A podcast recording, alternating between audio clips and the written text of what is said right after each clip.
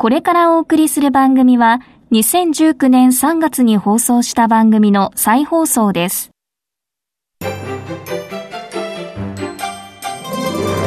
堀道子と寺尾啓二の健康ネットワークこの番組は毎週医療や美容サプリメントにまつわる科学などの専門家をお招きして私たちの健康のために役に立つお話を伺う健康生活応援番組です包摂体サプリメントと MGO マヌカハニーで健康な毎日をお届けするコサナの提供でお送りしますコサナの商品をお求めの際はフリーダイヤル0120-496-537までぜひお電話ください体の節々が気になりだしたらコラーゲン、グルコサミンを配合した環状オリゴ糖の力、シクロカプセル化スムースアップ。お得な定期購入もご準備しております。ご購入は、コサナのフリーダイヤル0120-496-537。専任スタッフが商品に関するお問い合わせ、ご質問にもお答えいたします。コサナのフリーダイヤル0120-496-537。0120-496-537皆様のお電話をお待ちしています。こんにちは、堀道子です。こんにちは、寺尾啓二です。今月は、小佐奈社長で神戸大学医学部客員教授の寺尾啓二さんとともに、日本人の体質に合った本当に老けない美容と健康というテーマでお送りします。一週目の今日は、タンパク質の維持が必要な日本人のためのヒトケミカルと題して伺ってまいります。寺尾社長のご著書、本当は健康寿命が短い日本人の体質って、このご本をお書きになった背景というのは何だったんでしょうか、はい、実は私、母親の介護に2年半年ほどかかってまして、この経験を通じて自分としては何とか多くの人に介護されなくてもいい体づくりはどうしたらいいのかっていうことを知ってもらいたいために一つ目の本本当は健康寿命が短い日本人の体質っていう本を2017年の5月に出したんですけども、はい、この本はすごく売れることができまして、自分としては満足したんですけども、ここには本当に自分が言いたかったヒトケミカルっていう言葉があるんですけども、これ後でお話ししたいんですけども、このヒトケミカルっていう物質について、もう少し詳しくお話をしないと、私の思いは伝わらないかなということで、1年後の2018年の4月にもう一冊本出しまして、そのタイトルって言いますのは、日本人の体質に合った本当に老けない食事術っていうものでして、はい、ここでヒトケミカルを思いっきり知ってもらおうということで、超高齢化社会、いかにヒトケミカルが大事かっていうことを知ってもらおうと。それがこの本、2冊目の本を出したっていうことなんですけども。研究者の視点と、はい、そしてお母様を実際に介護されたその視点、はい、それが両方合わさって、健康寿命をもっと延伸して、介護をしなくてもいい社会を作るためには、ヒトケミカルを皆さんに伝えるということが、社長の使命だと思われた、そういう思いに至ったんですね。じゃあその思いの丈を今日はい。っぱい語っていただけたらというように思うのですけれども、はい、本当に老けない美容と健康の維持というのの中で、はい、ヒトケミカルというのが一体どういう位置を占めてくるのでしょう？ヒトケミカルって言いますのは、人の体の中でそもそも作られているものなので、外から取らなくても自分の体の中で作られてるから、摂取しなくてもいいという見方もできるんですけども、実は20歳を過ぎた頃からヒトケミカルの量は減ってくるというところがありまして、外から取らないといけない。それがどこに現れてくるか。ヒトケミカルが20歳からどんどん作られなくなってくると、人の体を維持するために最も大事なタンパクを維持できなくなるっていうような流れがあるんです。ですから、私は20歳からヒトケミカルは積極的に取っていきましょうというところを言いたくて、この話をさせていただこうと思っているんです。じゃあ、本来自分が作り上げていて、はい、人の体の中にあるもの、はい、それがヒトケミカル。はい、で、それが年とともに減っていく。くそれが今話題のフレイルタンパク質、筋肉の低下につながっていると。フレイルタンパク質が人の体から減ることによって運動機能が低下してしまうということなんですけども、これはタンパクの減少が原因ですけども、そのタンパクの減少の元となるのがヒトケミカルの減少だと私は思ってまして、その話をしていきたいなと思うんですけども。そういう中で、はい、そもそも日本人はもともと短命な国民だったっていう、最初のタイトル、ね、にも関係してくるんですけれども、はい。はい、それはどういう？そうですね。終戦の年って平均寿命って50歳に達してなかったんですね、日本人は。で、私が小さい頃っていうのは、同様に50歳、60歳ぐらいで寿命を迎えるという感覚で私もいましたし、はい、ところが、じわじわと戦後、日本人の寿命は伸びていきまして、今はもう世界でも1、2を争うぐらい平均寿命は伸びたわけです。はい、で、当時の終戦直後の頃って北欧はもう70歳ぐらいに平均寿命を達してたんですよね。つまり20歳も開きがあったわけです。その大きな理由っていうのはやっぱりタンパク質なんです。動物性のタンパク質を取ってたかどうか。日本人の体質を作り上げてしまったのは戦前の穀類であるとか野菜類であるとかそういったものを中心としてた農耕民族だったっていうところが大きいところがありまして、欧米人っていうのは70歳を超えてたっていうのは動物性のタンパク質を食べてたっていうところにあるんですけども、戦後、日本人も同様に肉を食べるようになった。それで寿命は伸びたんです。寿命は伸びたんですけれども、はい、問題は健康寿命っていうところを捉えた場合に、はい、確かに日本は長寿国なんですけども、健康寿命が短いんですよね。健康寿命っていうのは日常生活に制限のない、行きたいところに自由に行くことができて好きなことができる期間ですよね。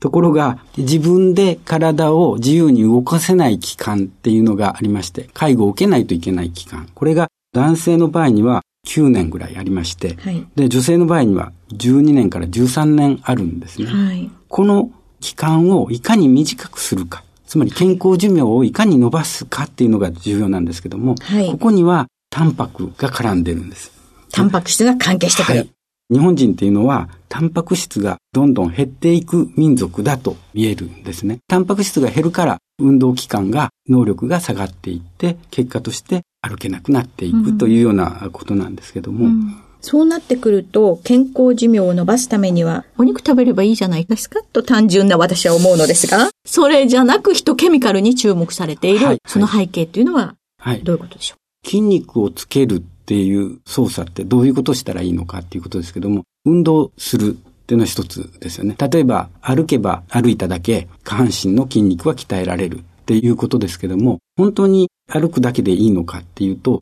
それだけではダメで、運動をすることによって筋肉は消耗していくだけですから、はい、そこに肉を食べないといけない。はい。っていうところは確かにそうなんですけども、はい、肉を食べても、その肉がきっちりとタンパクが分解されて、アミノ酸になって体の中に入っていって、結果としてアミノ酸が再びタンパクに形成されないといけないっていうところなんですけども、それをやっているのは筋肉細胞であったり、繊維が細胞であったり、いろんな細胞でタンパクって作られてるんですけども、その細胞がじわじわと弱ってくると。その大きな原因がヒトケミカルということになるわけなんです。じゃあ、お肉を食べて、筋肉の原料はあったとしても、はい、それをちゃんと筋肉としてまた体の中で再構築するために必要なのがヒトケミカル。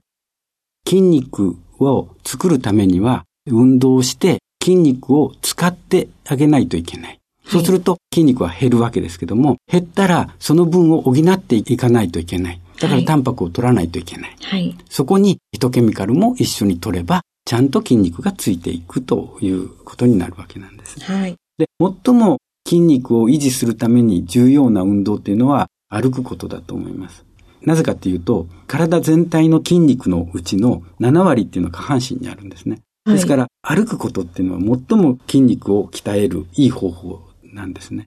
現代人って電車に乗る、車に乗るっていうところ、どうしても楽な方に行くんですけども、少しでも歩こうと。歩くことっていうのがまずとっても大切だと。はい。それで筋肉と基礎代謝って言葉があるじゃないですか。はい。で、基礎代謝っていうのは関連してまして、筋肉があれば基礎代謝もある。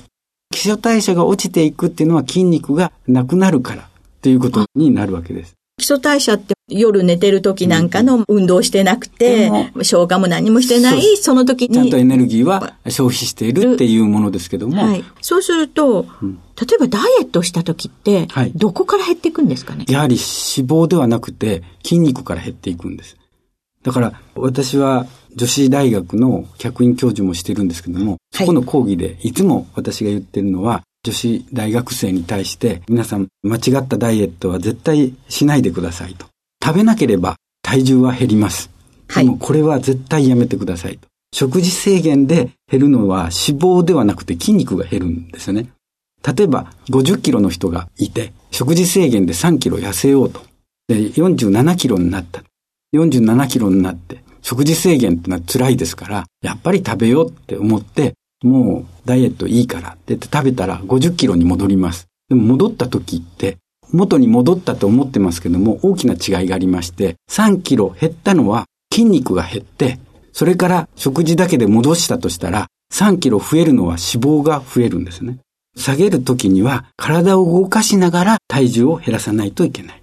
そうすると筋肉はきっちりと維持できるから。ということで筋肉を増やしながら体重を減らすことができればつまりは基礎代謝力がつくということになって、体は寝ている間にでもちゃんとエネルギーを使っているので、太りにくい体になる。はい。これで私もやはり女子大学の講義ではいつも出すスライドがありまして、ええ、比較してもらうんですね。はい、あのミロのヴィーナスとパリコレモデルを比較してもらうんですよ。ほとんどの人はパリコレモデルが美しいって言うんですね。講義の最初に必ずこの写真を見せまして、ええ、で私のこの講義が成功するかどうかは、最後に再び聞きますと。どちらが美しいと思いますかって言った時に、はい、最後にミロのヴィーナスの方が女性として美しいんじゃないかと思うようになりましたって言ってもらったら、私はこの講義成功したと思うんですよね。筋肉がちゃんと備わっている。それがやっぱり最も美しい体だということなんです。そうすると、体の中のタンパク質っていうのを考えていくと、はいはい、体、タンパク質でできてるわけですけれども、はい、筋肉以外に肌が綺麗になる、そうです。肌が綺麗になる。これはコラーゲンっていうタンパク質が大きく関与しています。ええ、コラーゲンって言いますのは、全体のタンパク質の中で30%をコラーゲンが占めてるんですね。で、皆さん誤解しているのは、例えば豚の耳、コラーゲンってできている、はい、豚の耳を食べれば肌がプリプリになるって信じて食べるわけですけども、はい、あれ、タンパクですから分解されなければ体の中に入らないわけです。はい、ですから、豚の耳を食べたからといって、必ず体の中に入っていくわけではないわけです。消化されることが必要なんです。それまでに消化酵素は体の中には備わってないので、結果としてプリプリになることはないんです。ですから、コラーゲンそのものではなくて、コラーゲンを細かくしたもの。はい、言い方でいろいろあるんですけども、加水分解コラーゲンっていう言い方であるとか、はい、アミノコラーゲンっていう人もいるし、はい、それからコラーゲンペプチドっていう言い方をする人もいますけども、はい、つまりコラーゲン自体は巨大な分子なので、体の中に入らないので、もっと細かくしたものがサプリメントとかそういったところでは売られています。そういったコラーゲンペプチドなるものを摂取すると短いコラーゲンですから、そこから加水分解をタンパク分解酵素で受けて体の中に入れることができる。そうすると繊維が細胞、あるいは骨が細胞、いろんな細胞がコラーゲンを作って、それぞれ骨であるとか血管であるとか肌であるとか、そういったところにきっちりとタンパクとして構成する。これがコラーゲンなんです。昔、日本人が本当に平均寿命50歳代って言った時には、はい、この動物性タンパク質を取れてなかった。はい、ということは、この肌や血管や、うん、そういうようなところの材料になるものがいかなかった。そうです。だから脳卒中というのが、世界とね、ね。比較した時にすごい多かった。はい、日本人っていうのは、タンパク質というのを維持する能力に欠けてると考えてよろしいんですか？そうですね。やっぱり肉食を取ってこなかったっていうところが大きな日本人の体質を作り上げたものだと思うんですね。はい、ですから、そこに大きく関わってくるところっていうのは、タンパクをいかに維持するかっていうことにあるわけですけども、はい、ですから、私はここで繰り返し言いたいのは、ヒトケミカルっていうものを摂取しましょうと。ヒトケミカルの体の中に蓄えている量が、そもそも日本人と他の国の方々に差が出てきているんですね。例えばですね、ニュージーランド人、あちらは全体で400万人、400万人しか人口がないんですよね。そこでも、オールブラックスっていうラグビーチームがあって、世界ナンバーワンです。筋肉もりですよね。あれなぜかっていうと、ヒトケミカルの一つである L カルニチン量を見ると、日本人とは桁違いに存在しているんですね。それなぜかっていうと、特に L カルニチンっていうのは、ヒトケミカルの一成分ですけども、これは羊肉の中に含まれてまして、羊の肉。羊の肉。で、羊の肉をよく食べているから、L カルニチンがきっちりと備わってて、それがヒトケミカルとして存在しているので、タンパクも作っている。つまり筋肉があるということです。うん、同様のことがモンゴルにもあります。モンゴル人も300万人しかいないにもかかわらず人口が、モンゴルから来た力士が相撲の世界で横綱になる人が多い。これも筋肉がちゃんと作られている。よくよく見ると、ヒトケミカルの L カルニチンが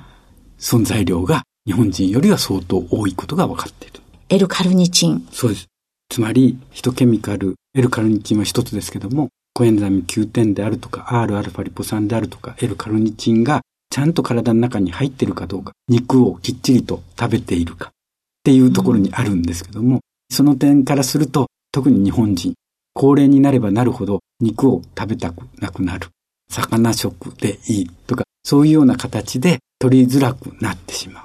つまりヒトケミカルが減っている。ですから、タンパクも減るという流れになってしまうんです。よくよく考えると、健康寿命の長い、本当に最後の最後までお元気でしたっていうような方々の食生活っていうのは、肉そうです。って感じですね。そうです。100歳を過ぎた高齢者の方々も肉をすごく食べる人ってよく見かけますけども、はい。そういうことなんですよね。そうやって考えていくと、まずはタンパク質を取りましょう。はい。そして筋肉を増やすために運動しましょう。はい。そして今日はカルニチンについて少し触れていただきましたけれども、はい、そういう筋肉を作り上げるのに必要なヒトケミカルって何よっていうのをまた次週以降いろいろ教えていただけたらというように思います。はい。よろしくお願いします。今週は小佐野社長で神戸大学医学部客員教授の寺尾啓二さんとともにタンパク質の維持が必要な日本人のためのヒトケミカルと題してお送りしました寺尾さんありがとうございました。ありがとうございました。来週もよろしくお願いします。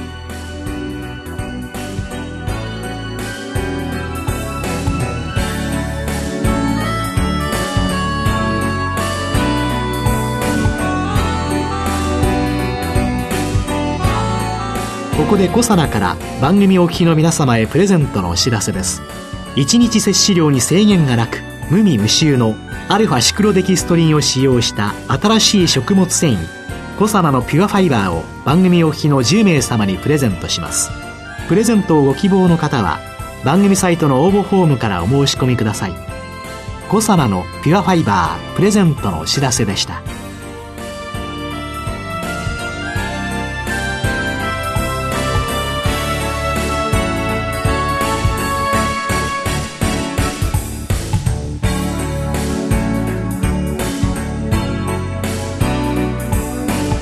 堀道子と寺尾啓二の健康ネットワークこの番組は包摂体サプリメントと MGO マヌカハニーで健康な毎日をお届けする「コサナの提供」でお送りしました。